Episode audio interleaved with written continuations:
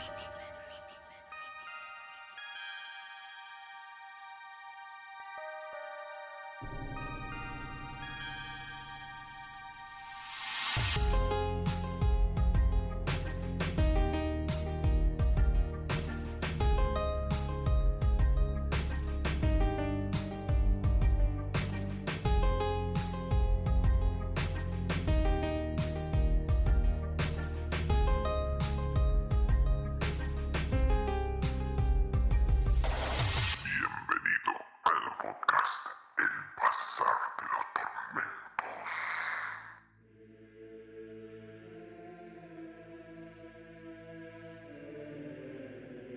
Bienvenidos nuevamente, queridos atormentados.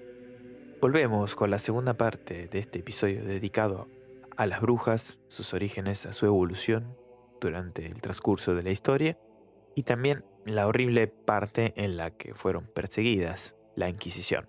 Así que en esta segunda y última parte de este episodio, dedicado a las brujas, como siempre acá Van Helsing quien les habla, acompañado de Dave Dagon y nuestro invitado de la casa, Seba Johansen. Arrancamos oficialmente con la Inquisición. Sí, sin embargo, yo quiero hacer un preámbulo antes de. Sí, tranquilo. Bueno, estuvimos hablando bastante del Maelus, pero vamos a explicar un poquito de qué va el cosito este, ¿no? Este manualcito, dice. El libro que se nos presenta está dividido en tres partes, cada uno con un propósito específico y busca un equilibrio expositivo. La primera parte se enfoca en discutir la posibilidad teórica de la existencia de brujas, analizando las perspectivas filosóficas, teológicas y basándose en la Sagrada Escritura para considerarlas como agentes del mal o del maligno. La segunda parte, la más interesante, presenta una amplia variedad de casos prácticos relacionados con la brujería, basados en experiencias y relatos de inquisidores y otras fuentes. Estos casos sirven para respaldar la teoría expuesta en la primera parte y se divide en varias secciones, incluyendo remedios para combatir los efectos de los maleficios. Maleficios tanto de humanos, animales y las cosechas. Una suerte de antídoto, digamos. Ponele. No, no, no, eran remedios. O sea, si a vos te embrujaba una bruja, tenías que ir a buscarla y pedir, cagarla a trompadas en algunos casos, Y sacarle el. y pedirle que te devuelva o el pito, que te saque la maldición de la cosecha. Claro, que te devuelva la virilidad y todo. Vamos eso. a buscar ahora después eso. Pero sigo con esto. Aunque pintoresco, estos remedios tienen un claro sentido y propósito en la lucha contra la brujería. La tercera parte es más compleja y menos fresca en comparación con las anteriores. Esta sería la parte ya judicial. Se centra en el aspecto jurídico del tema y presenta una especie de recetario de fórmulas documentales en un estilo literario medieval que detalla métodos de interrogatorio y procedimientos inquisitoriales o judiciales para tratar casos de brujería. Su intención es instruir sobre cómo llevar a cabo procesos Inquisitoriales. Gracias. Especialmente en relación con brujas. El autor recurre a fuentes filosóficas y teológicas tradicionales, consultadas y seguidas en ambientes universitarios menos avanzados, para respaldar sus argumentos en las tres partes del libro. En resumen, esta obra se estructura en una triada. La primera parte aborda la posibilidad teórica de la existencia de brujas, la segunda ofrece una amplia gama de casos prácticos para respaldar la teoría, y la tercera se enfoca en aspectos jurídicos y procesales relacionados con la brujería. El uso de fuentes clásicas y confiables es evidente en toda la obra, aunque algunas secciones pueden reflejar un lenguaje folclórico o de la época. Hay muchas partes que nombran el canon de Cospi o nombran cosas que no... Sí, el canon de Cospi fue también un documento muy importante para aquella época. De ahí salieron muchas bulas, justamente. Sí. Como la que Bueno. habíamos dicho de Gregorio y el otro. Por eso, en primer lugar, siempre va a estar la Biblia para tratar el tema de, de las brujas, pero interpretada a ojos de Y, y fíjate que eh, hoy se jura sobre la Biblia. sobre Sí, la sí, sí. Biblia para un juicio. A los ojos de todo teólogo medieval, la complejidad del texto y su misma riqueza hacen preciso el recurso a los glosadores, que es esto que te decía. Sobre todo a la glosa ordinaria o interlínea, que comenta el texto en sus cuatro posibles sentidos. ¿No? Que esto los- les servía a ellos para saber si un texto era literal, histórico, simbólico o moral. Que esto, sin embargo, se sigue usando hasta el día de hoy. Y sí, te iba a decir. Fíjate las O sea- coincidencias que hay con un juicio de ahora. No, no, no, más allá de eso, sino que en las personas que creen en, en Dios, que usan la Biblia, lo siguen separando en cuatro formas y es, depende la denominación cristiana y depende también el ojo de la persona que lo está leyendo. Por ejemplo, El juez. No, no, no, no, el pastor, básicamente, o el cura. No, pero a ver, el juez. Claro, no, pero yo te digo, esto habla en concreto del- de la interpretación de un texto. Sí, sí, te entiendo. Sí. Por de los roles que cumplían ellos. Sí, o, o no. Te doy un ejemplo práctico, es, por ejemplo, que un burro hable, para la Iglesia Católica va a ser más algo metafórico, pero para un protestante no, va a ser que Dios hizo que el burro pueda hablar. Ni que se Igual- comunicara. Lo mismo una serpiente. En el Génesis, por ejemplo, te dan una explicación de por qué las cebras tienen rayas. Y era porque dos caballos estaban justo había dos palos que hacían sombra, entonces como la, la yegua estaba mirando hacia ese lado No sabía eso, mira. y vio las, la- las líneas, eh, la cebra. el hijo le nació con, con rayas. Mira, O sea, esa es la explicación científica de la Biblia. de la Biblia. Tiene sentido. Tiene sentido. Adhiero. Sí, por lo menos ya esto de la gestal y la sombra estaba, ¿no? Por eso, e- este libro de la glosa ordinaria es obra del sajón Gualafrido que vivió en el siglo IX. Mucho más antigua de lo Sí. que veníamos hablando. El Maelus Maleficarum. ¿Existe el hechizo? Es opinión católica sostener que hay brujos hasta el punto de opinar lo contrario resulta todo tipo herético. ¿No? Si vos decís que no hay brujas, sos un hereje. En contra de ello encontramos en el decreto que se dice, si alguna vez por artes mágicas y sortilegios, permitiéndolo Dios en su juicio oculto y preparándolo el diablo, en el decreto se menciona que los impedimentos maléficos en el acto conyugal se atribuye a tres elementos. La bruja, el diablo y la permisión divina. Eso también es algo que habla el Maelus, ¿no? Acá Dios es el que permite que, en su juicio, las brujas te, a vos te sometan con sus artes mágicas. Se argumenta que el poder del demonio es más fuerte que el de los hombres. Sin embargo, algunos sostienen que no existen maleficios en el mundo, sino que son meras creencias atribuidas a magos. Otros admiten la existencia de brujos, pero consideran que los efectos maléficos son imaginarios o fantásticos. Un tercer punto de vista afirma que los maleficios son completamente imaginarios, aunque el demonio esté involucrado en ellos. Esto es lo que les decía, o sea, que les echan novacaína en la g y Sí, sí, sí. te sí. nublaban la cabeza.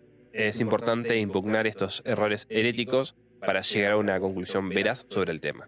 En varios lugares, la ley divina manda no solo a evitar las hechiceras, sino también a condenarlas a muerte. Esta pena se impone debido a que, por su contacto con el demonio, pueden causar heridas y efectos reales. Aunque la muerte corporal solo se aplica por pecados graves del cuerpo, la muerte del alma puede derivar de ilusiones fantásticas o tentaciones imaginarias. Santo Tomás, en su comentario sobre a las sentencias, aborda la cuestión de si es malo utilizar la ayuda de los demonios y sostiene que es condenable. El Deuteronomio y el Levítico también prescriben la, la muerte para los hechiceros y encantadores, que esto es algo que sale en el Pentateuco o en el Antiguo Testamento.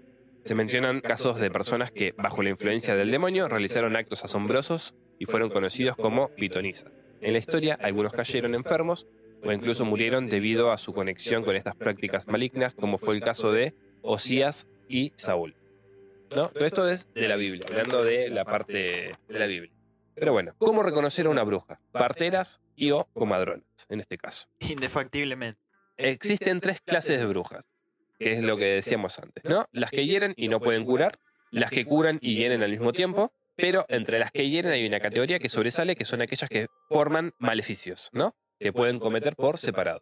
No es necesario ni siquiera que te toquen. Ok. Ya esas serían las más poderosas. Claro, que justamente son las que pueden hacer estéril la potencia genital o incluso hacer imposible la unión conyugal, provocar el parto, causar la muerte de los niños en el seno de la madre únicamente por el tocamiento exterior.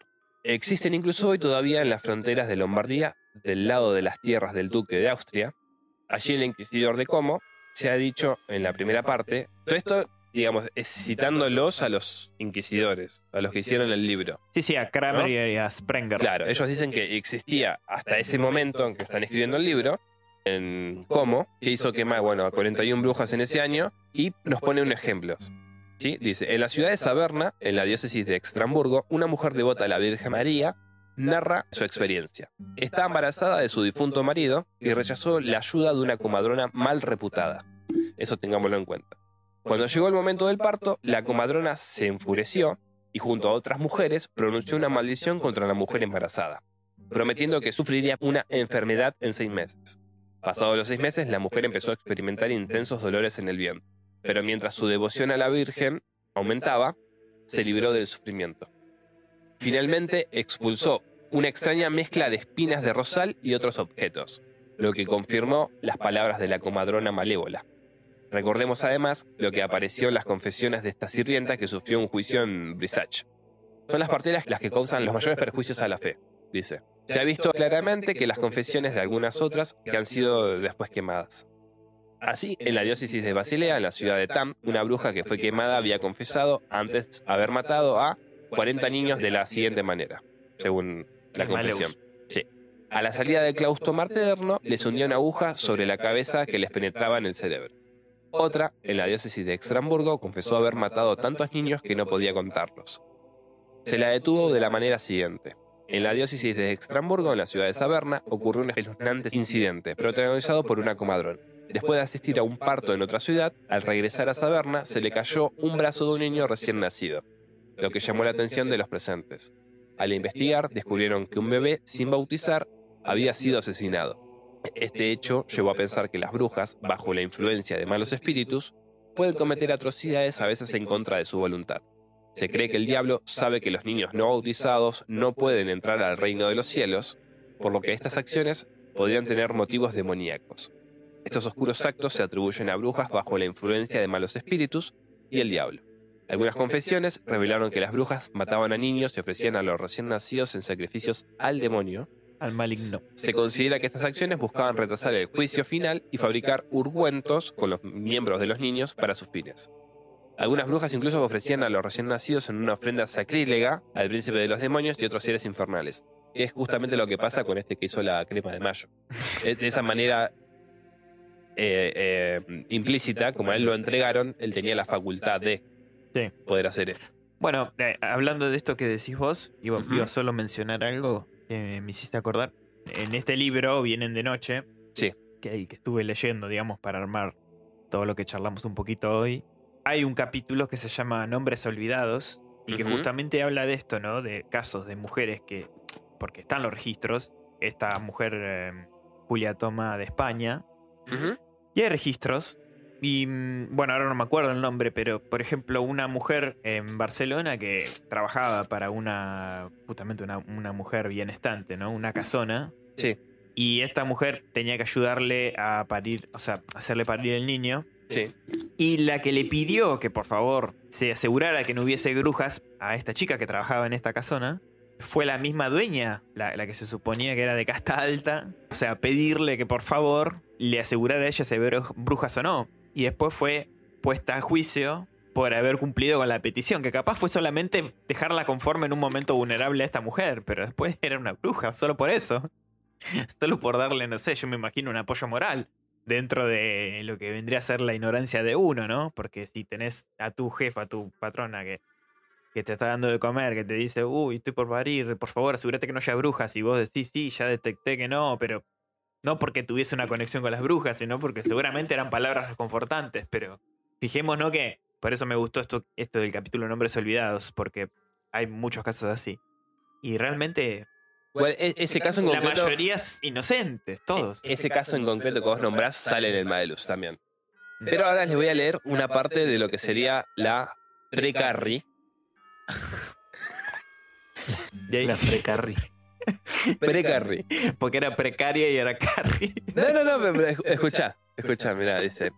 Se narra un ejemplo de hechos extraordinarios relacionados con la manipulación del clima. Un aldeano lleva a su hija de 8 años a los campos de trigo y la niña asegura que puede provocar la lluvia, el granizo y la tormenta. Ella confiesa haber aprendido estos poderes de su madre, quien la llevó a un misterioso maestro. El padre asombrado le pide a la niña que provoque la lluvia, y ella lo logra al remojar su mano en un torrente. El padre, asombrado, le pide a la niña que granice, ¿no? Y granizo. Sobre los campos. El padre, alarmado, después de ver que la pendeja podía tirar piedras de hielo, denuncia a su esposa ante el juez, quien la condena y, la ejecuta por brujería. Este La- quería cambiar de esposa nomás. ¿viste? La niña es reconciliada, consagrada a Dios, y se le impide volver a realizar tales actos. O sea, ni, ni siquiera fue que a la pendeja, que era la que podía controlar el clima, la mataron, sino que fue como... No, no, no. La ligó la madre por haberla parido. no lo hagas más. Con lo cual, me, me suena bastante probable que el chabón buscaba En ese, una momento, excusa. en ese momento no existía el divorcio y esta era una excelente opción, digamos. Claro. Claro, exactamente. Pero espera que quiero ver si encuentro el que me, el que recién comentabas vos. Ah, igual no importa, era para nombrar lo interesante de este libro que también están estos casos, ¿no? Porque, a ver, que hubiese prácticas paganas es un hecho. O sea, eso Sí, sigue sí, sí, ocurriendo. Había casos de gente alejada de la fe que practicaba. No es que todas, todas, todos, todos estos grupos no existían. Sí, había. Pero no a la escala que se llevó en la, en la Inquisición. Era eso más que nada eh, lo que quería nombrar, porque así estos casos así de inocentes son prácticamente la mayoría. O sea, ¿a cuánta gente habrán agarrado haciendo un aquelarre o una orgía? No, un montón. Sí, un Pero mon- bueno. un montón, pero incomparable a, la- a la ino- a los inocentes. Sí, sí, sí, no. Ah, Pero igualmente, que celebrasen alguna suerte de bacanal tampoco era algo tan raro. Sí, pero que al fin y al cabo también estaba fomentado por hombres y por un montón de otras, y seguramente gente de la institución metidas ahí. Pero eso es a lo que voy yo. Justifiquemos este quilombo quemando mujeres. Pero que haya una bacanal no, no es algo completamente malo. No, no, Eh, no. Era una orgía que hacían en Roma. En Roma, eh, las orgías que se practicaban en la antigua Grecia, todo. O sea, En Roma tenían la, eh, perdón, tenían la Calígula. Saturnalia, que bueno, Saturnalia, sí, alta joda. que era garcía a todo lo que se movía, Sí, sí. sí. básicamente. Bueno, el emperador Calígula. eh, Bueno, pero Calígula le. Eh, Y con mi mamá que tiene que ver con la definición de la moral, la ética, viene obvio, como de ese obvio, lado. obvio. Pero Pero igualmente, relaciona esto al bien y el mal que se juega directamente ahí. Calígula e- es un pésimo ejemplo porque Calígula directamente mató a cristianos y no cristianos, o sea, le dio igual.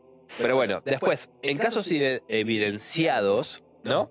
Con el tema de las brujas y sus supuestos poderes para poder volar. Hubo brujería ahí.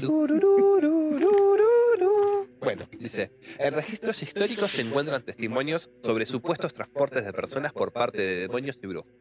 Citan casos de niños y adultos transportados en cuerpo o espíritus a lugares lejanos. Se mencionan a los nigromantes, quienes supuestamente eran transportados por los aires por los demonios, a veces montando caballos que eran en realidad manifestaciones demoníacas.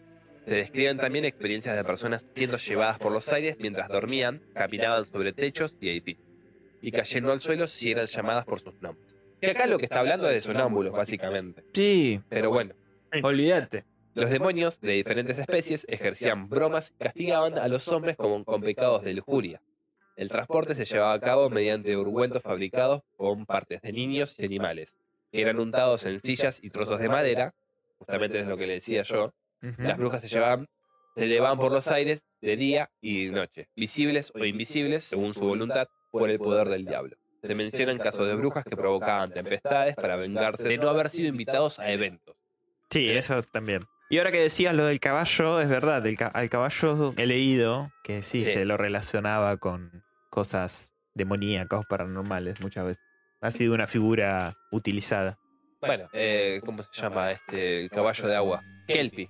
Kelpie es un caballo de agua. Pero bueno, ahora, hechizos y encantamientos sobre hombres, mujeres, la tierra y el ganado. Bien, las brujas empleaban maleficios para causar daño a los hombres, incluyendo la impotencia, como decimos antes, y también el aborto. Podían afectar la potencia genital de hombres y mujeres mediante el uso de encantamientos y sortilegios, provocando una esterilidad o problemas para la concepción.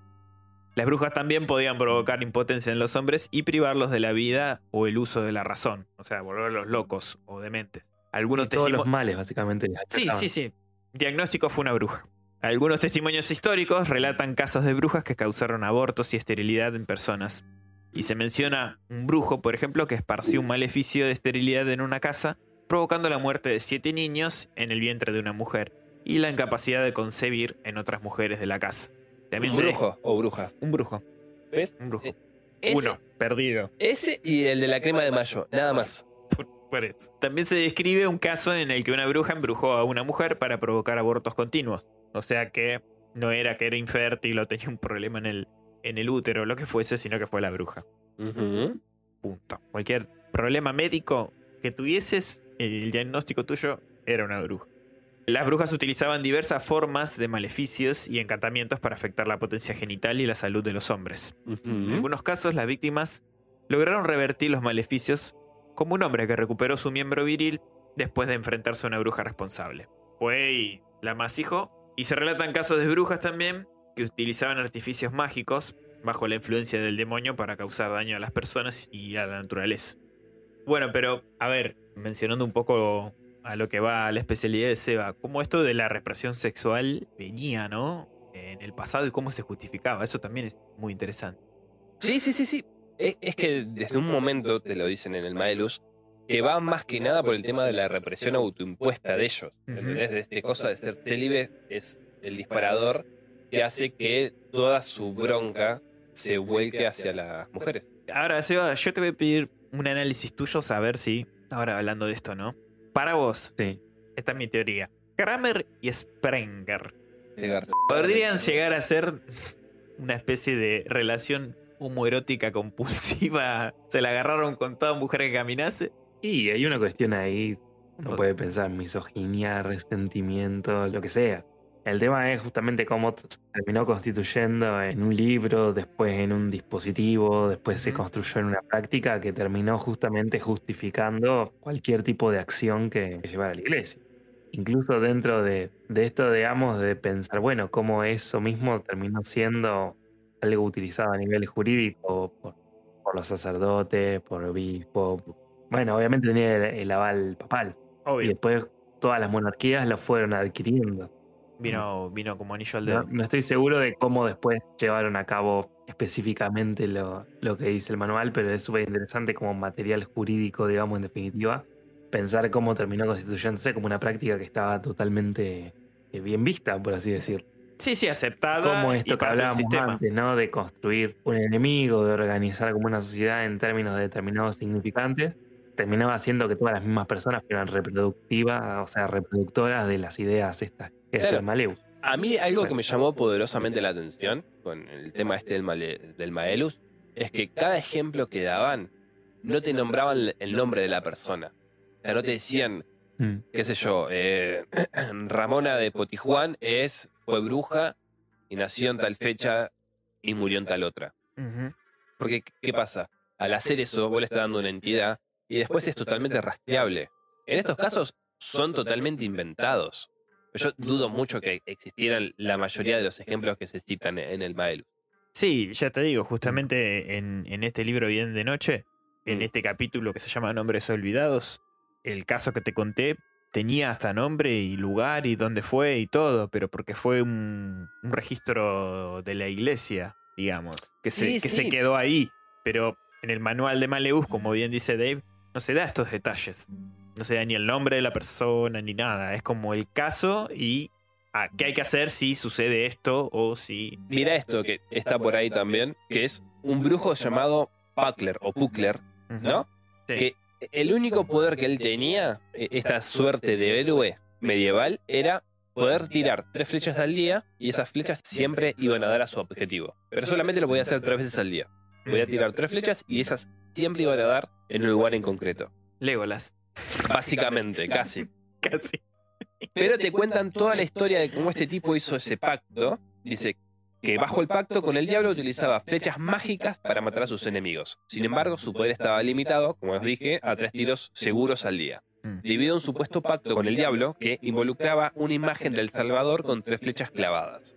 En otra ocasión, un desgraciado, o sea, otra persona, intentó replicar este hechizo, con la particularidad que cuando él tiró las flechas y le pegó a, a la figura de Jesús, empezó a sangrar. Con lo cual eso directamente a él Claro. lo, lo, Sí. lo dejó... Acá justo eh, lo encontré a este caso, sí.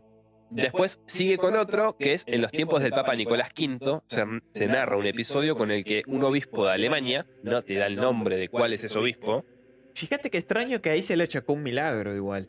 sí, sí, sí, cuando le pega la flecha, sí, Justo hay una figura masculina de por medio. dice, Raro. este obispo cae gravemente enfermo, ¿no? Porque una mujer durante el camino le envidió las joyas. Entonces, tiempo después el cura este cae, el obispo este cae enfermo. ¿Y cuál es la explicación que encontramos a todo esto? ¿Qué hizo la mujer? Un maleficio. Claro. O sea, No me lo veía venir. no, yo tampoco. dice, una vieja mujer se ofrece para curarlo. pero con la condición de que él acceda a transferir la enfermedad a la bruja responsable. El obispo consulta al Papa, quien accede a dar su consentimiento para el trato. La enfermedad del obispo desaparece, pero la bruja, la joven amante, cae enferma y muere miserablemente. En otro relato, un mercader forastero cuenta cómo fue embrujado por una bruja, pero gracias a la ayuda de un campesino con habilidades curativas, logró descubrir la causa del maleficio y recupera su salud. Ambos relatos ponen en manifiesto la creencia en la brujería y los maleficios en esa época, digamos, ¿no? Pero vos fíjate que el chabón tenía poderes curativos, pero no era brujo. No, no, no. Sí, eso te iba a decir. Justo retuve ese detalle. O sea. Básicamente es un brujo también. Y sí, pero bueno. ¿Qué decirte? Es muy loco de esto igualmente. ¿eh? Sobre, o sea, hay muchas cosas que me llaman la atención. Porque inclusive pensando ¿no? en las figuras religiosas, como por ejemplo un personaje como María, la Virgen, ¿no? Sí. La Virgen María, o sea, fue- tuvo su concepción porque la concibió Dios y el Espíritu Santo y todo eso. Y todo eso ¿no? Bajo, obviamente, la, la- la pluma de, de la religión, no, no se retuvo nada. O sea, como eso es un milagro, y como, o sea, el opuesto, ¿no? El aborto, todo, eh, se le achaque a esto, de esta negati- negatividad, ¿no? Eh, de lo que vendría a ser la bruja. Y que son todas mujeres, justamente. Bueno, de- después hay, se habla también en lo que es el Maelus, el tema de las brujas y el, el hecho de que transformaban a vos en un animal. Sí, Que dice, en diversas narraciones históricas se menciona en casos de transformaciones mágicas atribuidas a brujas y demonios. alias me lo saco de los huevos. Sí, Ok. dice, pero no, no, ¿por, por qué hice énfasis en históricas? Por esto. Un ejemplo de la famosa maga Circe. Ah, Circe, sí. Bueno, a Circe la están dando como personaje real, histórico real. Por eso, eh, a eso me refiero con hacerle énfasis. Dice, quien supuestamente transformó en cerdos a los compañeros de Ulises. Ah, sí, sí, sí. Sin embargo, estas transformaciones son meras ilusiones ópticas y apariencias creadas por la potencia imaginativa. Los demonios actúan para crear estas ilusiones e engañar a las personas, haciéndoles creer que vean sus cuerpos como animales. Ahí sí le vino bien la mitología griega, ¿no? Es que eh, esa parte en concreta es real. Esa. Esa parte es real. Y ahí vino bárbaro. Cuando en realidad se trata de una manipulación de la mente. Supuestamente eran los demonios lo que. o- otra vez. Eran ellos lo que te entorpecían a vos para hacerte creer que eras un chancho. En otros relatos, como el caso de los huéspedes transformados en bestias de carga por sus patrones, o el padre de Prestancio transformado en caballo para llevar trigo. También se, presenta- Stancio. También se llevan, eh, también se presentan ilusiones y engaños. Los demonios, invisibles para los demás, qué casualidad, cargaban eh, en realidad con los fardos pesados, mientras que la apariencia de transformación en animales se debía nuevamente a trucos y artimañas demoníacas. Asimismo, se menciona el caso de los compañeros de Diomedes, supuestamente transformados en pájaros, revoloteando alrededor de un templo en su honor. Esta situación se atribuye a la construcción de un templo en honor a Diomedes, como un dios, siguiendo la inspiración de un ídolo. Ahora, ¿quiénes eran en realidad los que estaban bollando ahí? Los demonios. O sea, dice, los demonios actuaron nuevamente para mantener a las personas en el error, volando en forma de pájaros para perpetuar la creencia en la divinidad de Diomedes. Ok. Sí, fíjense como siempre, ¿no? Eh, con esta cuestión del engaño, de la trampa, distorsionando la realidad. Lo que uno ve súper interesante después, como incluso pensando cómo hacer un juego con el episodio que hicimos de psiquiatría, cómo eso después se termina consolidando como una alucinación, como empezar a delimitarlo como parte de un cuadro psicopatológico. Todo remite claramente a, a esto, al diablo metiendo la cola, quien dice, ¿no? Sí. Bueno, y ahora nos vamos directamente a la parte judicial de todo el Maelus. La cuestión número uno, que es la. Como arrancan todas, ¿no? Pues se divide por cuestiones. Sí. Ni siquiera por capítulos, sino cuestión 1, 2, 3 y 4. Y así sucesivamente. Y esta se llama la cuestión 1 acerca del modo de iniciar un proceso de fe. La primera cuestión planteada es la siguiente. ¿Cuál es la forma más justa de iniciar un proceso de fe contra las brujas? Se responde a esto que existen tres maneras previstas por el derecho. La primera es cuando alguien acusa a otra ante el juez por un crimen de herejía, o de protección de herejes, ofreciendo probarlo y someterse a la ley del talión si no lo consigue. La ley del talión es ojo por ojo, diente por diente. Con lo cual entra en rigor lo que nos explicaba Van, que si vos no podés demostrar que esta persona es bruja o es hereje, vas a sufrir las consecuencias que se esperan. acusado. Exactamente. Entonces, la segunda manera es cuando alguien denuncia a una persona, pero sin ofrecerse para la prueba ni querer verse inmiscuido en el asunto. Pero él denuncia, o bien por celo de la fe, o porque hay una sentencia de excomunión dictada por el ordinario o su vicario contra aquellos que se niegan a denunciar, o porque el juez temporal amenaza con una pena temporal. ¿Quedó claro? La tercera manera es la que implica una inquisición. No hay acusador ni denunciador, pero corre el rumor por la ciudad o por la región de que hay brujas. Entonces el juez no debe proceder a instancias de nadie, sino a razón de su cargo. Conviene notar que el juez no debe aceptar fácilmente el primer método.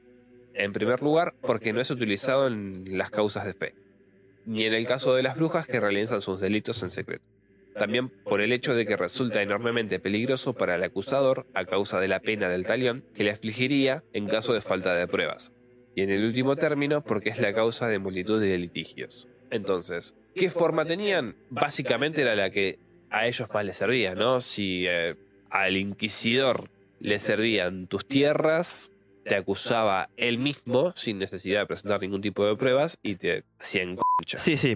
O sea, no, no- no había forma No de había que vos escapi- puedas- escapatoria. No. Después, esta es la, una de las formas en las cuales tomaban nota de esto, ¿no? Lo que hacían era llamar a la persona que iba a denunciar y le preguntaban si él estaba consciente de que lo que iba a jurar era real, 100% ci- cierto. En- si no, la denuncia no iba a proceder y Sí. iban a caer con toda Y la condena te la comías vos por haber denunciado Sí. de manera falsa. Que igualmente falso, no sé si es la palabra. No, no, bueno. Intencionalmente falsa, no sé cómo, cómo decirlo. No, eh, a ver, ta- también se habla de testigos en un proceso y el tema de testigos también es raro, porque en el caso de que existieran testigos, se hacía un cara a cara, y en muchos casos el testigo, después de probar que quien te acusaba a vos no tenía ningún tipo de problemas. ¿sí? porque lo- los ponían cara a cara, primero, bueno, vos me acusás a mí de brujo, por ejemplo, ¿no? Después me llaman a mí y me preguntan si yo tengo eh, en, en algún lugar algún enemigo a muerte, acérrimo, ¿no? Sí. En caso de que yo dijese que no, me preguntaban si tuve alguna reyerta con alguien Sí, en el último tiempo. lo leí eso, sí. Sí, sí, sí. Entonces iban descartando, se supone. Eh, Se esto supone todo- que se descartaba. sí. Claro, se supone que esto es en el Maelus. En el caso de que la persona fuese realmente, digamos, alguien que no tenía ni problemas con nadie, se procedía a el careo, siempre y cuando la persona que lo denunciaba estuviese de acuerdo o eh, presentara a otros testigos. Obviamente, si no se presentaban testigos, eh, la, la denuncia no procedía, a menos que el caso fuese como muy jugoso. Sí. Suculento. Claro, te- te- tenía que ver mucho con eso. Que- Creo que es básicamente lo que pasaba también hoy. Hoy por Sí, hoy. te estaba por decir exactamente lo mismo. O sea, fíjate vos que sin todo un sistema judicial conformado tal como lo conocemos ahora, las coincidencias que hay, ¿no? Sigue siendo alucinante esa parte. En caso de que se comprobase que vos eras brujo, te encerraban, o bruja en este caso. Sí. Brujo o bruja es lo mismo. Te encerraban y te, te torturaban hasta que vos confesabas tus crímenes. Y bueno, acá ya sabemos que los elementos de tortura eran bastante variopintos. El potro, Sí. la, la pera, La dama de hierro. La dama de hierro. Tenías un millón de formas de hacerte a vos, justamente, eh, reconocer tu culpabilidad. Ahora, algo asombroso que era lo que te comentaba vos antes, Mm. an- off the record también, era el tema este de la taciturnidad de las mujeres. Sí. Que si eran taciturnas quería decir para la iglesia que tenían una- un pacto con el diablo, lo cual les permitía a ellas tener más poder. Y las encerraban y las dejaban largo tiempo ahí hasta que se rompían. Que eso tiene que ver más que nada con la parte psicológica también, ¿no? O sea, alguien encerrado en un lugar oscuro mucho tiempo. Sí, sí. Degradarle la mente de a poco y. Es que después de estar una semana en la oscuridad, creo que seas culpable o no, vas a decir, sí, ya está, fui yo. Sin comer, sin beber, tus propios heces ahí, abandonado, o sea, ¿cómo no vas a caer? Pero bueno, eh, es- esta parte es bastante cruenta, ¿no? Porque nada de esto dice, si por el contrario no confesase, Y permaneciera en su negativa, hay que entregarla como impenitente al brazo secular para que sea castigada por el conveniente castigo, como lo hace notar Enrique Osteniense en Suma. Aunque arroje a la persona denunciada a la presión por un cierto espacio de tiempo, incluso varios años, y si, por casualidad, al cabo de un año deprimida por los horrores de la prisión, confesase sus crímenes, el juez no habrá de procedido de forma injusta, sino justamente. Sin embargo, eh, con el fin de que no parezca que se precipita la sentencia. Por- la dejó encerrada varios años y la tipa confiesa que es, no es injusto, sino que es totalmente justo. Claro, Y la sentencia no es precipitada en ningún momento. entiendo. Además, para demostrar que se procede con toda equidad, tenemos que ver qué es lo que se ha de hacer a continuación. Cómo está todo orquestado y dirigido, ¿no? Es como un acto todo. Sí, y, y te voy leyendo así los enunciados de lo que es, son las cuestiones. Por ejemplo, en la cuestión octava dice, continuación con la precedente tercera acción del juez. ¿Ha de, ha de encarcelarse a la acusada? ¿Cómo detenerla? Se plantea si después de haber contestado con una negativa, la br- bruja debe ser mantenida en prisión. En el caso de que concuerden las tres cosas susodichas, es decir, la mala fama, los indicios del hecho y las deposiciones de los testigos, o por el contrario, debe ser dejada en libertad con precauciones para responder a una nueva citación. Acerca de esta cuestión hay tres opiniones. En primer lugar, la opinión de algunos es que deben de mantenerse en prisión, ¿no? Sí, y no dejarla libre bajo ningún concepto, aun cuando se observasen las precauciones necesarias para que la, eh, la mujer esté en libertad. sí. Se apoyan en las razones alegadas en la cuestión precedente. Ha de ser detenida por manifestantemente sorprendida en herejía por, las tres, por los tres elementos de prueba que concuerdan. La segunda, los segundos dicen que antes de encarcelarla definitivamente, puede dejarse la libertad bajo precaución, de manera, que- de manera que si emprende la huida, se comprenda con ello que es convicta de herejía. En tercer lugar están aquellos que dicen que no se puede dar una regla infalible, pero que hay que, dejarla, que hay que dejar al juez que discierna la gravedad del asunto en función de las deposiciones de los testigos, de, de la mala reputación de la persona y de los indicios del hecho. Y si todos van en el mismo sentido, habría que seguir las costumbres de la región. Independientemente. Independientemente, o sea, el juez debería de, si en Gran Bretaña Sí, la cosa es de una manera. Se tiene que hacer de esa manera, o sea, no, no- hay forma de que vos puedas someterlo O sea, se respetaba la manera de resolverlo según el Sí. lugar, pero la- el, el fin era ese. Sí. Esta tercera opinión parece la más razonable, desde el momento en Mm. que se observa la justicia de su procedimiento en tres puntos. Primero, que la casa de la bruja sea registrada completamente en la medida de lo posible, de arriba a abajo, en todos los rincones, arcas y cajones. Si se trata de una bruja de renombre, entonces, sin ninguna duda, de no ser que eh, los que los haya ocultado, ¿no? Ujú. se encontrarán los instrumentos de maleficio. O sea, si la bruja no los hizo invisible, vas, vas a encontrar un solo indicio de Sí. que es una bruja. Encontraste un gato, bruja.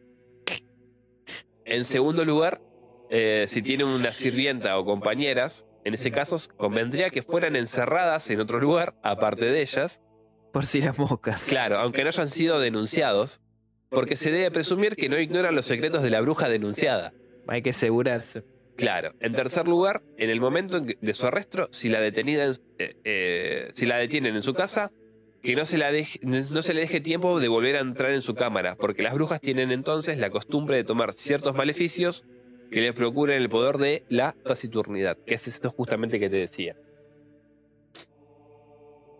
De aquí surge una cuestión y es aquella que se plantea si el método seguido por algunos para arrestar a las brujas es lícito, consistiendo este en levantarlas súbitamente del suelo mediante unos servidores y llevarla, llevarlas en un cesto o en un cajón con el fin de que no toquen tierra para nada.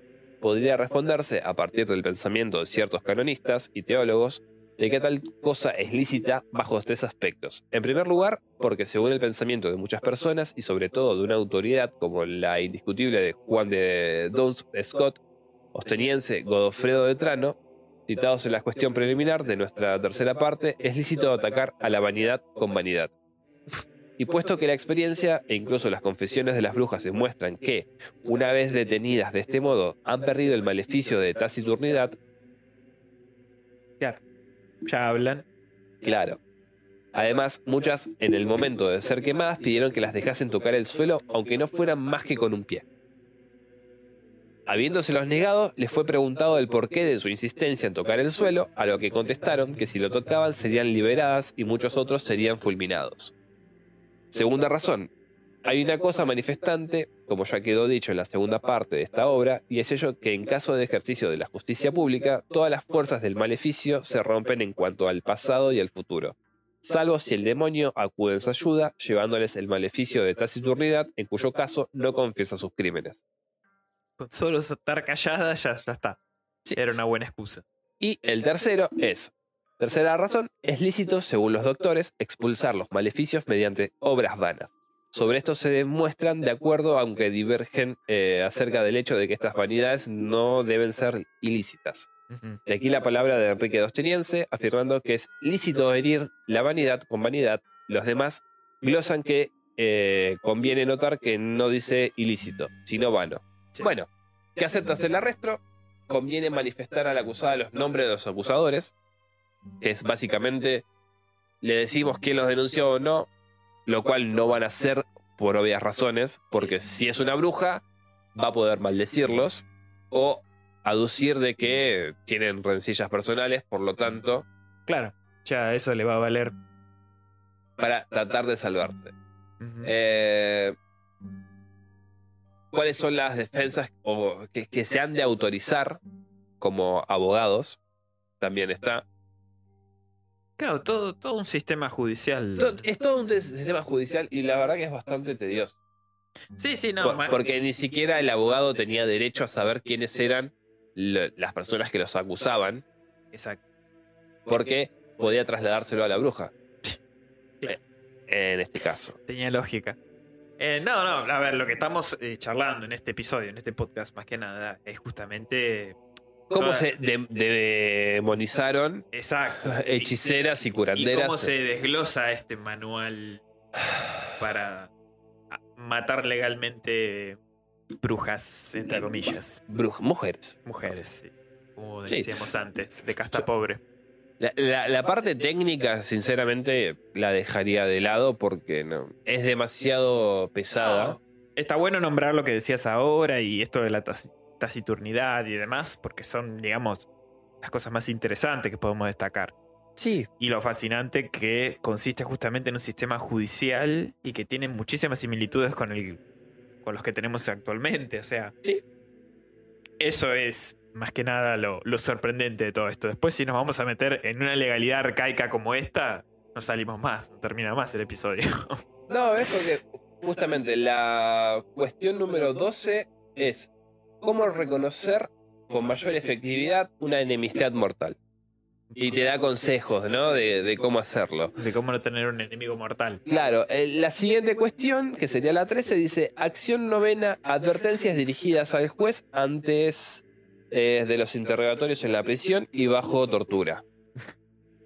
Pero Ok. es un... No, es esto, toda la parte técnica y sinceramente No vale la pena, ¿no? no vale... Obviamente que no. no vale para nada la pena. Pero bueno, cerrando un poco, ya hablamos de, del arma inquisitorial, ¿no? Sí, Fundamental. Básicamente era la tortura la- el arma inquisitorial. Sí, sí, sí. El tener el pase libre de justiciar cualquier, en su mayoría, mujer considerada bruja, Sí. bajo esta potente influencia misógina y etcétera, etcétera, que ya está de más seguir aclarando. Digamos que se empezó a apagar este, este fuego inquisitorial recién allá por el siglo XVIII. Está bien. O sea, si vamos a. O sea, con el comienzo del iluminismo, Sí. esto ya se fue apagando. Y digamos que también, inclusive, lo que vendría a ser el poder de la iglesia. Claro. Ya era históricamente el declive de todo esto, si bien es una institución que, que tiene todavía su peso, el iluminismo no le vino bien en absoluto. No. Y, y tengamos en cuenta que estamos hablando solamente de la Inquisición por parte de la Iglesia Católica. Exacto. Nos faltará abordar en otro episodio el Salem, que es justamente la Inquisición, pero por parte de, o, o perdón, mejor dicho, la Casa de Brujas, pero por parte de los protestantes. Es ¿Qué es? otro cantar. Muchísima más, más sanguinaria que esta, inclusive. Sí. Varios aspectos sí, pero bueno, sigue siendo un genocidio. Pero sí, al fin y al cabo. Pero sí, vamos a dedicarle a Salem un episodio aparte. Por eso no, no vamos a comentarlo ahora. No, no, no, no vamos a andar en ello porque no tiene sentido. No, eh, hay mucha tela para cortar ahí y este podcast se va a hacer extremadamente largo y quizás también menos interesante porque de lo que queríamos charlar hoy justamente era la bruja, su, su metamorfosis a correr el, del tiempo, cómo llegamos al constructo que conocemos ahora. Sí. Y cómo se desarrolló el- la Inquisición y gracias a qué y a través de qué, que fue justamente el Maleus, el pilar Sí, sí, tanto legal y teológico de, donde se sentaron las bases para... de este proceso. Así como decíamos, la Inquisición fue abolida por Napoleón, por los decretos de Chamartín en diciembre de 1808, pero la, definitivamente fue abolida el 15 de julio de 1834 por un real decreto firmado por la regente María Cristina de Borbón durante la la ah, durante la minoría de Isabel II y la propuesta del presidente del Consejo de Ministros moderado por Francisco Martínez, Martínez de la Rosa. No existe Español. ninguna, sí, no existe ninguna prueba de que un organismo semejante a la Inquisición actuase durante la Primera Guerra. Mundial. eh, no, sí, No. La, car- la carlista, perdón. Ah, perdón. Pero bueno, esto es mucho más. Pero eh, no se descarta. No, no se descarta. Por. Digamos que por. Si vamos a la parte que fue abolida totalmente, fue en esa. En 1834 ya directamente totalmente eh, erradicada. Igual algo sorprendente también de esto es que eh, en esa época en la que estaban haciendo la Inquisición Mm. fue cuando se escribió también el Codex Gigas o la Biblia del Diablo. Ah, eso no sabía. Sí, en 1400 y pico. Que fue un- supuestamente un, un cura, un monje loco que en una noche se escribió todo ese libro, Ah, hasta toda esa Biblia, con los dibujos y todas la- las demás cosas. como un, un Necromicon de la iglesia, digamos. Sí, ¿no, no lo conoces al Codex Gigas? No. No, no, no, no. Capaz que sí lo habían escuchado nombrar, pero no, no sabía la historia. Lo que sí podríamos mencionar, alguna peli, si crees. Por ejemplo, The Witch. La The bruja, Witch, sí. Sí, La bruja de Robert Eggers del 2015. que, que plasma bastante bien lo que era eh, Sí, la cabeza de la gente en ese momento, ¿no? sí, la podemos meter mejor a esa en Salem quizás. Claro. Podríamos hablar un poquito más de esa peli en Salem, pero ahí tenemos una buena película sobre brujas. The Blair Witch Project, esa está buena. Que no habla de la Inquisición, pero es una linda película de brujas. Sí, sí, mm, ponele, Ah, está buena, es uno de los primeros mockumentary. ponele, sí, sí, En su momento me acuerdo que la gente estaba recagada. Sí, Se pensaba que era verdad todo lo que se había grabado. Muchos Sí, creyeron sí. que sí. sí. Bueno, sí, qué sé yo, es una buena película. No, no es una mala representación de la bruja, ¿no? Eso del bosque, estar solo, No, no, bueno, es... las risas de la bruja, va, la- estos amuletos hechos con ramas, son cosas que me imagino más o menos del imaginario colectivo de, de lo que es una bruja. Sí, sí, si nos ponemos a pensar de que alguien que vivía de la herboristería tenía que estar indefectiblemente cerca del bosque, digamos que no está mal ambientado. No, no. Después, li- No, ¿la novela o algo que se te ocurre de brujas que estén buenas? bueno, qué sé yo, de Lovecraft, la, la bruja, ¿cómo se llama? Los sueños en la casa de la Los sueños bruja. En la casa de la bruja, sí, te iba a decir. Así, eh, que me suena ahora es Los sueños de la casa de la bruja, Muy buen cuento ese. El mago de Oz, La bruja del oeste. Ujú. ¿Qué Es más? una- un ejemplo un poco más tradicional, la, la bruja que vuela sobre la escoba. Sí. Bueno, cualquier cuento clásico, Hansel y Gretel, Sí, ¿no? La bruja con la escoba inseparable. Actividad paranormal. También. No está nada mal. Es de brujas. Sí. Tiene un Es de trasfondo. Tiene un trasfondo de brujería interesante. Sobre Wanda y Visión. WandaVision. WandaVision. También. Es verdad, sí. La bruja escarlata. Agatha. Agatha. Tal cual. Es verdad. Es bruja. Es bruja, sí. ¿Qué más? Bueno, Ronald Dahl con brujas. También. Esa, esa novela está muy buena, sí. Va, yo vi la película, no leí la novela, pero la, me, gust- me gustaba esa película de brujas, sí. Después está la otra, la que trabaja Sarah Jessica Parker. Ah, sí, Ocus Pocus. Ocus Pocus. Sí, también. Pero, pero bueno, sí. Hay muchas referencias populares a las brujas. No, sinceramente no, he- no recuerdo buenas películas de brujas. Sí, a mí, de, ya te digo, de preferidas sobre brujas, eh, The Witch y. Para mí, Witch. eh, la mejor bruja es la del 71. Tal Ah, bruja famosa, la del 71. Ahora, es interesante igualmente también el concepto de bruja que, que hay, ¿no? Mm. Porque en, en México, por ejemplo, tienen otras leyendas de brujas en las que eh, supuestamente muchas de ellas no tienen pies, por eso vuelan. Ah, flota. Van como, no, no, no, como una bola de fuego se transportan. Y vos la, la forma de, de, de matarlas, si querés, es encontrando el cuerpo de estas y tirándolas al fuego, quemándolas.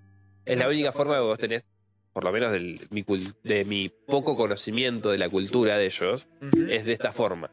Bueno, leyéndole cuentos, va, un libro sobre, sobre monstruos a, a mi hijo, que le, compré hace, hace poco. Leí sobre la cabeza voladora que le llaman, Sí, que justamente se trata de eso, de, de una cabeza como que va flotando, que tiene como el aspecto de una bruja, y el cuerpo separado aparte. Y supuestamente la única manera de enfrentarla que tenés es encontrando su cuerpo. Y Bueno. se llama así, la cabeza voladora. bueno, ¿ves? Hay un montón de... de- yo te digo porque... eh, No sé si es del- de México precisamente el folclore, porque no lo especifica el librito, pero me llamó la atención esa figura eh, de- porque prácticamente es una bruja. Claro. No, no, yo digo porque yo sigo mucho contenido de allá, México. podcast y esas cosas. México. Y mm, justamente hay un, un podcast de estos que cuentan todas historias de terror y la mayoría de brujas coinciden en esto. O sea, orbes que van volando en la noche y que descienden y que secuestran pendejos y qué sé yo y qué sé cuánto. Son raras las brujas de allá. O por lo menos los seres que ellos los atribuyen a brujas. Sí, son, son distintas a lo que sería el folclore que llegó acá. Claro. Porque acá vos una bruja te imaginás más que nada una curandera, no. Sí, no. O el aspecto tradicional, ¿no? De una señora grande, encorvada, con lunar, con una Ponele, puntiaguda, Pero sombrero. nosotros no creemos tanto en brujas como tal vez otros lugares. No, México, por ejemplo, sí creen en brujas y muchas veces lo asocian también a los que son las, le- las lechuzas. Sí, bueno, la lechuza justamente en el... eh, viene un poco también esto de la Stirges que decíamos antes. Bueno, Eh, sale un poco de ahí, porque hay una figura griega sí. que tiene justamente como el aspecto de lechuza. Bueno, pero también que de ahí atacaba a toman niños. las arpías. De hecho, hay una de las le- una lechuza, o no, perdón, lechuza no, es una arpía justamente, que tiene la forma de, de una mujer Claro. y debe medir un metro y pico. Así que tal vez por ese lado. Sí, sí, Ponele. también se correlaciona. De todas formas, la gente de México, corríjame, porque yo sé que estoy mandando sanata y media, porque me estoy acordando de todo esto de memoria, tendría que haberlo anotado. Haber revivido esos programas de podcast. No, Y- sí. Están totalmente autorizados a hacerme pelota. Si hay algún experto en folclore sobre brujas eh, de México, comenta. Pero bueno, yo creo que ya. Sí, ya estamos. ¿Qué- ¿Cómo te sentiste investigando, eh, leyendo el Maleus? Yo ya lo dije al principio, encontré al señor. Porque de los dos, al que le tocó leer el Maleus fue a Dave. Me, me di cuenta de que toda mi vida viví, viví errado, que las brujas existen y que las mujeres son malas. Listo, ya, ya te espera el traje negro afuera. El traje negro y la capucha blanca. Y la capucha Puntiaguda. Exacto. Así que cosas. hay que ir a matar mujeres y personas de color. Tremendo. Pero bueno, nada, bien, qué sé yo. A ver, conocí una parte de la historia que desconocía, Mm. Y me, me di cuenta de que realmente en tanto tiempo que pasó, en tantos siglos, seguimos siendo la misma clase de personas, de, de sociedad, mejor dicho, y que realmente no cambió nada. No, tristemente no. No, no evolucionamos inclusive, sino que sufrimos un retroceso. En muchos aspectos sí. No, no, es, es que vos acordate de esto, eh, de acá a unos años se va a hacer otra purga más. Sí. Ay, ya, purga. No, no, no, Silenciosa. no. Bueno, no, pero esto no va a ser silencioso. De acá a unos años más va a haber una purga parecida. Una, si siempre una y cuando legítima. se permita. Una más legítima, digamos. No, ni siquiera más legítima. Nunca una purga va a ser legítima. Legítima me refería, me expresé mal. Una más eh, visible. Eso quise decir. Una, Sí, sí, sí. Sí, porque nos va a tocar presenciarla. Y de acá en un futuro, cuando expuesta. Es la, gente esté investigando sobre la segunda Inquisición van a decir, mira, estos loquitos, y no se van a dar cuenta que ellos dentro de unos años también van a tener otra purga más. Ojalá, ojalá que la historia no- Porque- no, lo quiera. Esto es, es cíclico, la vida nuestra es cíclica. Sí. Pero bueno, Bueno, en mi caso, leer Vienen de Noche también fue una experiencia muy buena, porque, bueno, además de alimentar mi conocimiento sobre las brujas, que más que el tradicional no superaba, la verdad, no es una figura que haya investigado tanto. He escuchado historias de un poco de todos lados, ¿no? Mm. Eh, tanto sí, sí, de pero Europa uno siempre como- se figura justamente una bruja como una señora anciana, gorda, que- y que tiene poderes con Sí. una varita mágica. Como que el- Sí, lo que nos llegó es o- eso. O, el caldero mezclando ahí, Claro, tirando y- hierbas. que hoy y- sabemos que no es un caldero, sino es una marmita. Exacto, y cosas así, o sea, más que de eso no. Y la verdad que Vienen de Noche es un libro que me gustó cómo está escrito y cómo, y cómo está presentado porque te invita a descubrir toda esta documentación muy interesante. Y aparte de eso, el viaje que entreprende la, la escritora en este caso, Julia Carreras, que fue también a través de sus investigaciones y llegar a, a- a determinados documentos o documentación y demás. Es, un viaje muy interesante y aparte, la verdad, me, me gustó el encare, el- o sea, cómo está encarado el, El enfoque. libro. Sí, el enfoque, porque uno podría creer que, porque se habla mucho de misoginia en este libro, al fin y al cabo era lo que más pululaba en este, en este contexto de la Inquisición. Pero no, no está encarado desde, desde el odio, desde... No, o sea, todo el tiempo es como que te invita a que vos te metas en ese, en ese proceso histórico. Y a partir de ahí no lo veas con los ojos de ahora, Es que, del cancelador compulsivo. es que no podés.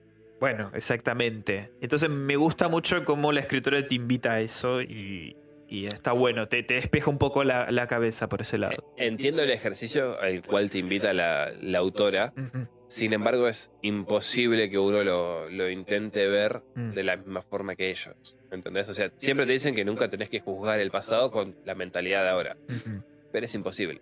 Eh, sí, sí, sí. O sea, los valores de ahora sí, se te meten in- indefactiblemente. Pero está bueno, está bueno intentarlo de leer, o sea, leerlo de una manera lo más neutral posible en tu cabeza. Sí, sí, sí. Está bueno. eh, Esa parte vos podés hacerlo. El tema es comprenderlo. Es un ejercicio mucho más complicado. Sí, y seguramente habrá sido mucho más interesante vivir la experiencia que ella vivió en esta búsqueda, en esta Sí.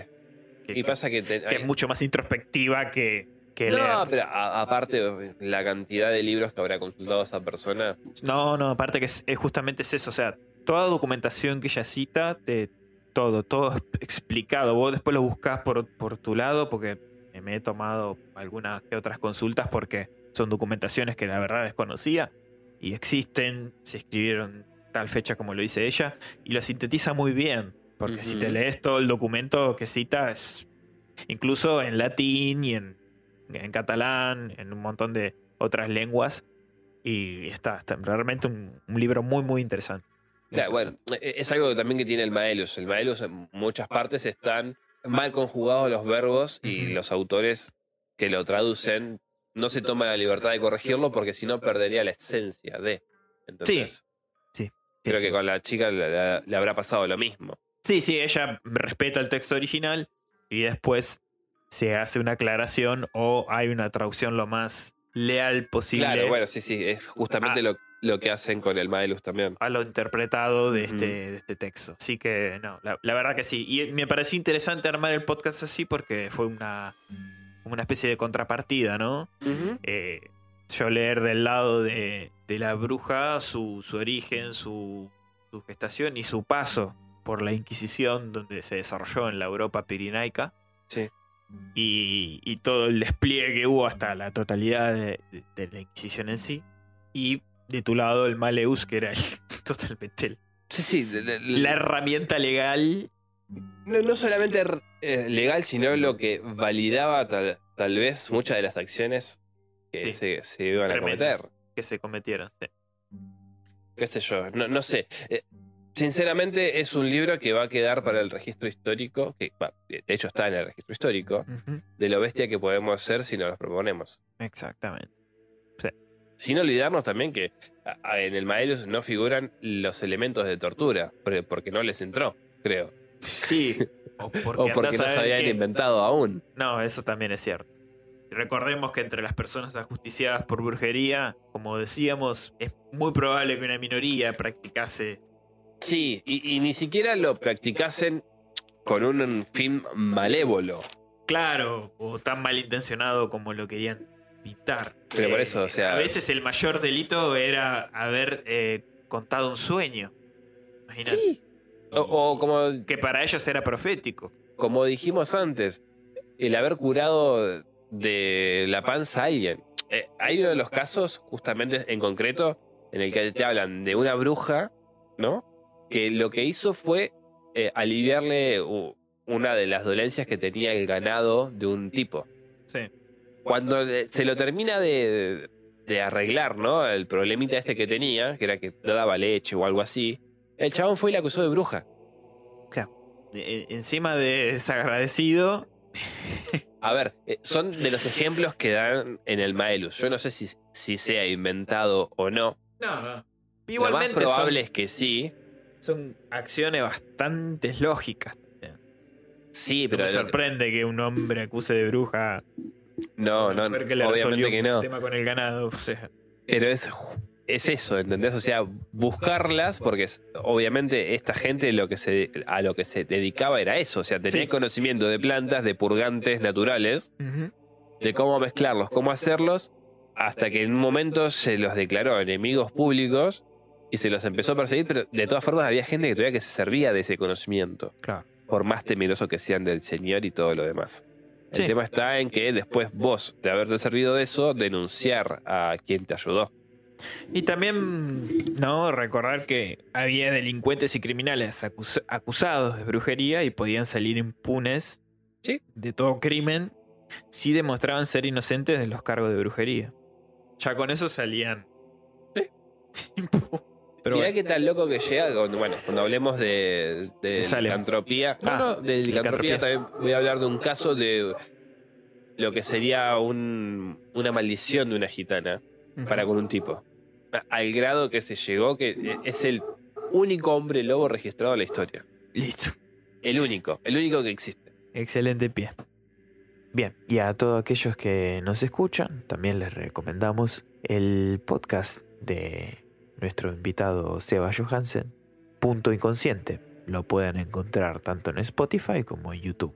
Si les parece interesante todo lo que venimos charlando acá, bien, Seba en su podcast se centra en el psicoanálisis, en el acompañamiento terapéutico y salud mental en general. Haben- habiendo hablado lo, lo- lo- lo charlado, ¿no?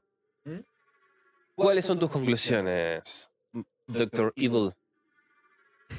Conclusiones no tantas, quizás comentarios Bueno, eh, ok. en cierren. relación, bueno, a poder haber delimitado muy bien lo que es esta época bastante nefasta de, de la historia, de, dio un puntapié a empezar a pensar o crear o construir distintas historias con respecto en este caso a las brujas. Sí. Lo que sí me genera ahí una cuestión es cómo, digamos, se manejaba con total impunidad Mm. esto que decíamos, ¿no? Un poco la construcción de dos personajes bastante particulares, trayendo un relato sobre cómo se construye una idea sobre lo que es, que incluso se sigue sosteniendo, ¿no? La, la bruja contemporánea o el estereotipo de bruja, y cómo a partir de eso empezar a, a poder combatirlo. Claro. Me quedo con esto que, que hablamos un poco de, del lugar de cómo se ajusticiaba en el sentido propio, cómo se hacía justicia, teniendo en cuenta solo un comentario y mucho más, eh, sin mucho más que eso.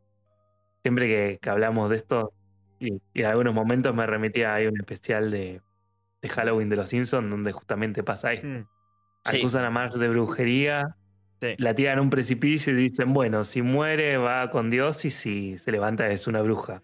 Bueno, Pero ¿no? vos sabés que Lisa esa parte es sobre real. matemáticas y diciendo, bueno, sabe de matemática, brujería. Y es justamente esto que hablábamos, bueno, del lugar del conocimiento, de la mujer, de Que eso sea lo que termina generando esta situación. Pe- pe- Pero vos sabés que en el Maelus, justamente, eso que decís, sale. O sea, e- ellos tenían contemplado esta posibilidad de que tal vez estaban mandando un moco, de que estaban matando a alguien inocente, pero ellos se, se atajaban con esto. Bueno, si no es bruja, irá al reino de los cielos y todos felices y contentos. Es como, no, flaco, o sea, a ver, no, no se van todos felices y contentos. La, la familia no te hace nada porque sos el poder y si toman algún tipo de acción, van ellos acompañándola, a la mujer.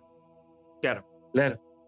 Bueno, un relato cortito que me parece que ejemplifica muy bien lo que estamos diciendo. Dice, Dale. si la bruja no confesaba, esa la brutal tortura, era porque Satán le daba fuerza. Si desesperada se ahorcaba, era porque Satán le había llevado para que no confiese y se salve en el más allá. Claro. Si enloquecía con la tortura y reía, era porque Satán se burlaba de los inquisidores. Nada cambia. Si los presos estudian, es para delinquir mejor. Si se arrepienten, son simuladores. Si matan, es porque son criminales. Si alguien pide una tregua, está simulando para contraatacar, ¿no? Un poco esto de, del lugar de cómo se acusaba a las brujas y que es un poco esto. Todas las respuestas son correctas, digamos, no hay forma de Sí, sí, no hay fallo. poder afrontar, en este caso, la justicia. Exactamente. Yo tengo una pequeña frase antes de que cerremos que me gustaría compartirte, Seba, vos también. Que lo extraje de este libro en el que me basé sobre todo la investigación, que vuelvo a recomendar. Vienen de noche, de Julia Carreras Tort. Dice, la bruja nos recuerda que solo somos uno más en esta maraña de seres e ideas, y que por mucho que lo intentemos, no reinamos soberanos ni siquiera en nuestra mente. Solo hay que adentrarse con una sensibilidad y mente abierta en aquello que consideramos familiar, pero que en realidad nos es ajeno. La bruja nos enseña que la barrera entre el bien y el mal es difusa, que ambos somos conceptos, somos ambiguos, por estar sujetos a limitaciones sociales y religiosas. Me gustó mucho, porque con eso más o menos abre el libro, y es básicamente lo que veníamos hablando hasta ahora. O sea, fíjate cómo la ambigüedad de tantos aspectos sociales, religiosos, son los que nos van definiendo. En este caso con la bruja en particular, pero creo que toda la historia es así y sigue siendo así, lamentablemente. Sí, estoy de acuerdo. Bueno, Seba, sin más, muchísimas gracias de nuevo con tu par- participación. Hoy nos pudimos ver las galipelas. Fue distinto. Creo que mucho mejor. Sí, sí, está bueno, creo que es más dinámico. Sí. Y, y todo funciona bien, no se tildó Bueno, nada. como siempre, le- les agradezco la invitación. Ya soy parte de la casa. Sí, Por suerte no, no he secuestrado todavía. no, no. no. Eh, puedo ir y volver del bazar de a poquito. Así que bueno, esperando algún otro episodio para poder hacer una colaboración. Sí, esta vez te raptamos nosotros porque nos enteramos de tus vacaciones. Pero a partir de ahora sos libre de avisar vos en tu agenda cuándo y bueno, revisamos los pendientes y adentro. Dale. dale. Organizamos. Muchas gracias. No, a vos, Seba. A Sí, vos. gracias a vos por, por tu tiempo, por el día que es tu último día encima, así que anda y terminalo de disfrutar. Bueno, muchas gracias. Te mandamos un gran abrazo y bueno, hasta el próximo episodio acá en el Bazar de los Tormentos. Sí, todavía nos queda. ¿Licántropos? Todavía te, te ata a nosotros licántropos y qué más. Y creo que era mm, sobre el tema de la psicología también, lo, lo- o sea, el reverso de la psiquiatría, hacerlo con la psicología. Perfecto. Todavía, y, casos que puedan surgir más adelante también, ¿no? Metió la pata con decir lo interesante que era leer sobre los estudios de Freud sobre casos de histeria y eso. Sabes que sí, ahí metió la patita. Dale, perfecto, genial. Tenemos para hacer un programa ahí. Falta nada más que nombre a Jung. O ah, Jung, a Young, sí. o Yang también y adentro. Programó. Que de eso hay algo interesante. Milos West escribió un libro sobre él. ¿Quién? Milos West, ¿Quién es? Perdón, que no, no lo retengo.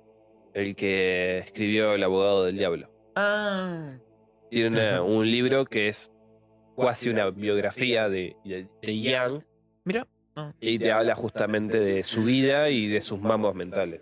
Está bastante bueno, eh, bastante interesante. No, no, no, no sabía. Empieza a hablar de los sueños que tenía el tipo. Por se ve que eran amigos. Claro. Bueno, Y no, no es mala esto de los sueños. Bueno, Se de- podría, se podría hablar. por lo que dice este Milos, eh, Yang también era bastante de los sueños. Y de la interpretación misma también. Tenía unos mambos ahí con la mujer y la amante, Sí, una cosa media rara. Muy, muy distinta la forma de pensarlo. Sí, nada que ver, me imagino. se podría, se podría trabajar. O bueno, Bueno, listo. Listo. Ya- ya de- Ya, ya- ya- ya tenemos ahí tres en preparación. Bueno, se va. Un tenemos, tenemos. enorme abrazo y tenebroso también. Nos vemos, no, oímos la próxima, en el próximo episodio del Pastar de los de los Tormentos. tormentos. Tenebroso abrazo, gente. Chau. Chao, se va. Gracias.